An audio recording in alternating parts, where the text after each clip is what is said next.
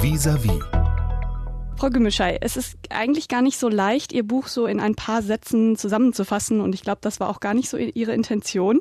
Aber eine Ihrer Beobachtungen, die lässt sich für mich so ein bisschen als zentraler Kern sehen. Sie sprechen von einem Museum der Sprache in Ihrem Buch.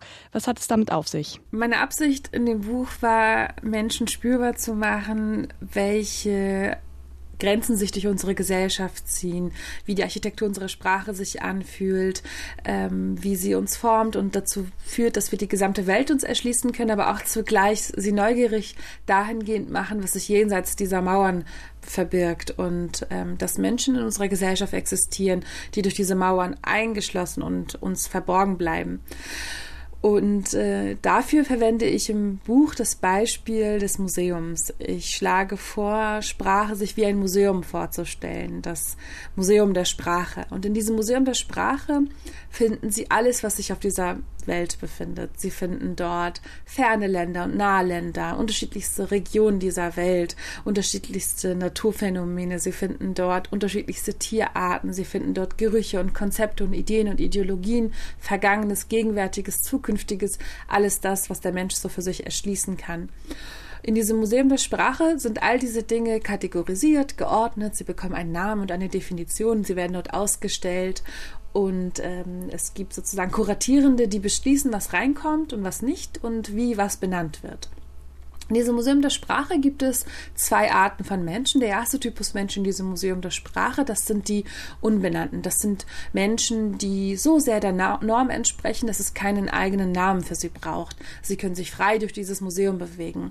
Und das ist nicht ohne Grund, denn ähm, diejenigen Menschen, die dieses Museum kuratieren, sind auch Unbenannte.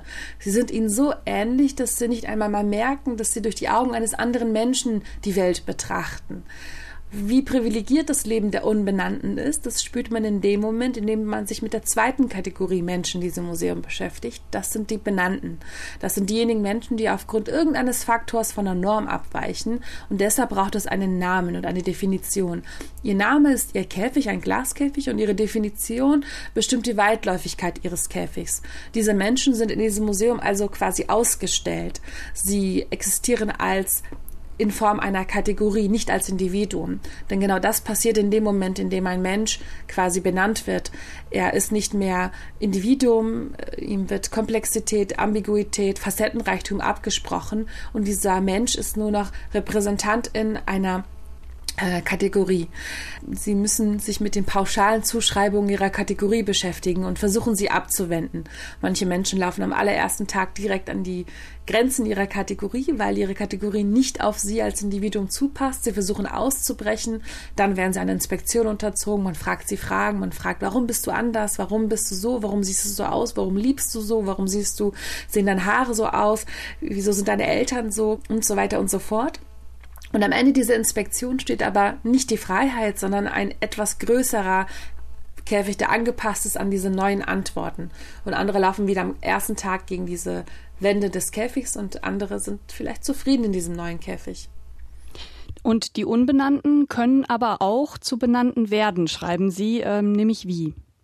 Ja, das ist ganz interessant, weil in dem Moment, in dem man den Blick umwendet sozusagen und auf diejenigen schaut, durch deren Augen man bis dahin geschaut hatte auf diese Welt, auf die Unbenannten schaut und ihnen einen Namen gibt, erlebt man, was es mit Menschen macht, wenn sie eine pauschale Zuschreibung bekommen.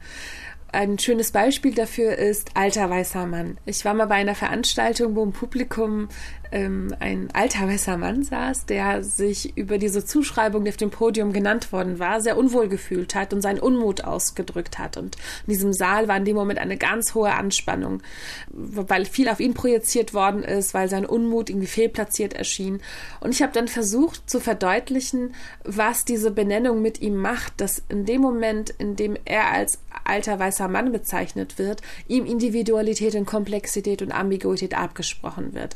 Diese dieser Mensch muss nun mit diesen pauschalen Zuschreibungen seiner Kategorie leben. Das sind Sachen wie sexistisch und rassistisch und über, sich überlegen fühlend, ignorant sein, etc. etc.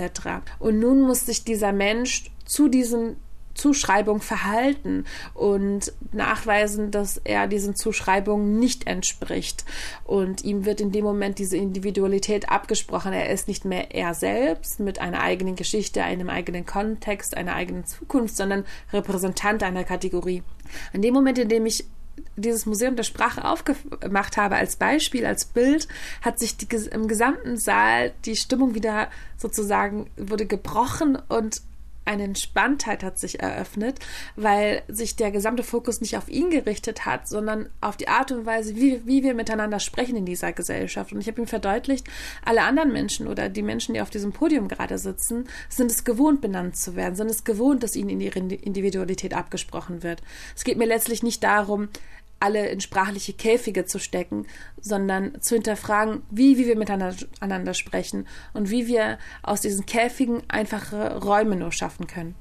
Sie bringen ja auch ganz viele persönliche Beispiele mit in das Buch und ich finde ein Zitat, was wirklich sehr prägend auch für das ist, was Sie gerade auch gesagt haben. Ähm, ich würde es einfach mal zitieren, wenn Sie erlauben, ist, wenn ich, eine sichtbare Muslimin, bei Rot über die Straße gehe, gehen mit mir 1,9 Milliarden Muslime und Musliminnen über Rot über die Straße. Eine ganze Weltreligion missachtet gemeinsam mit mir die Verkehrsregeln. Das zeigt ja eigentlich, wie Menschen einfach als nur Teil der Gruppe wahrgenommen werden und nicht als Individuum. Ähm, wo sehen Sie das im Moment auch ähm, jetzt? Also haben Sie das Gefühl, im Moment sehen Sie Beispiele, wo das auch so passiert? Wir erleben gegenwärtig, wie unsere Sprache eigentlich nicht ausreicht, um die neuen Gräben, die sich durch unsere Gesellschaft ziehen, zu beschreiben.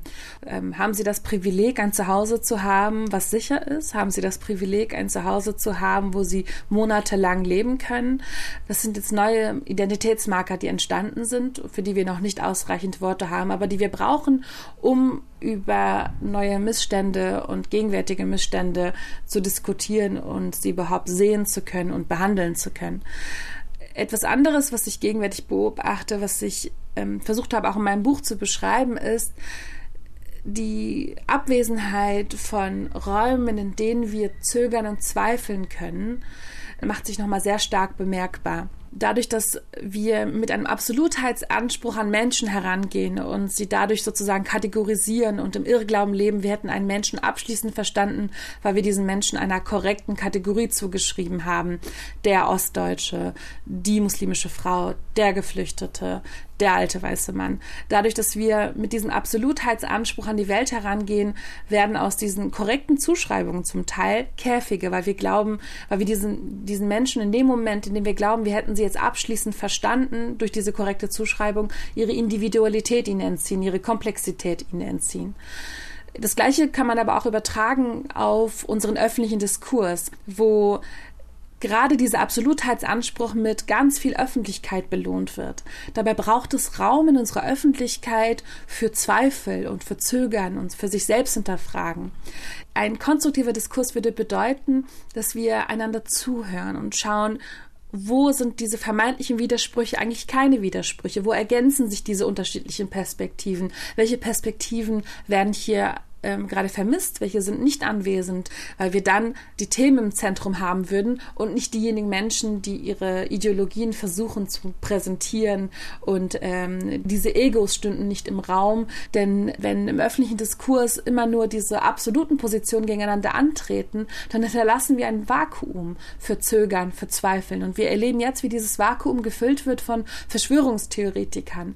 Und wir erleben auch, wie wir jetzt die gleichen Fehler machen, die wir über all diese Jahre immer wieder wieder auch in Bezug auf Rechte beispielsweise gemacht haben oder auch zuvor äh, gegenüber Islamisten gemacht haben, wo wir äh, Ideologen immer eine Plattform bieten, wo sie nahezu ungefiltert ihren Gedanken, ihren Ideologien, ihrer Propaganda eine Öffentlichkeit bekommen und, und Publikum bekommen können.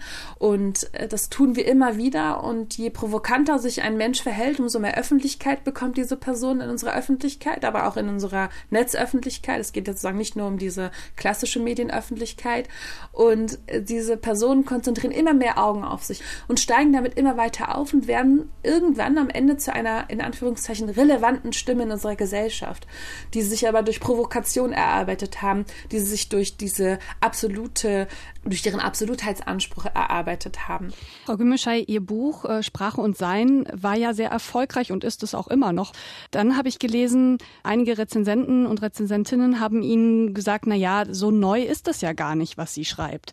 Warum erklären Sie sich trotzdem, dass doch viele Menschen einen Bedarf hatten, so, so etwas auch nochmal zu lesen und vielleicht auch nochmal darüber zu reflektieren? Wir Menschen sagen ja, in den allerwenigsten Fällen etwas tatsächlich Neues. Was wir immer wieder tun, ist, wir wenden altes Wissen nochmal neu an, in unterschiedlichen Kontexten, in unterschiedlichen Zeiten, zu unterschiedlichen Personengruppen.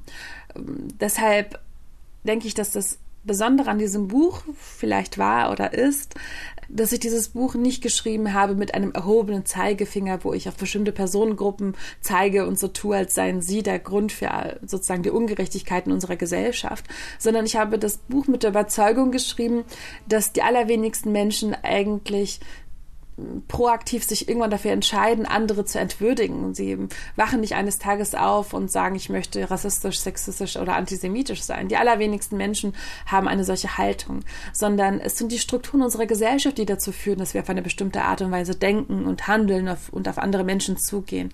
Deshalb war meine Absicht mit diesem Buch, mit denjenigen Menschen, die dieses Buch lesen, auf eine Reise zu gehen, mit ihnen zusammen die Mauern der Architektur der Sprache zu ertasten, sie zu fühlen, die Enge zu zu fühlen und zu spüren, aber auch Neugier zu gewinnen für das, was sich jenseits dieser Mauern verbirgt.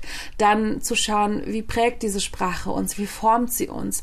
Und dann ein paar Schritte zurückzutreten, nach hinten und dieses große gesamte Bild zu betrachten und sich zu fragen, bin ich einverstanden mit dieser Prägung? Bin ich einverstanden mit dieser Architektur der Sprache? Und wie könnte ich diese Architektur der Sprache ändern, sodass sie den Idealen, die wir in unserem Grundgesetz formuliert haben, tatsächlich entsprechen können?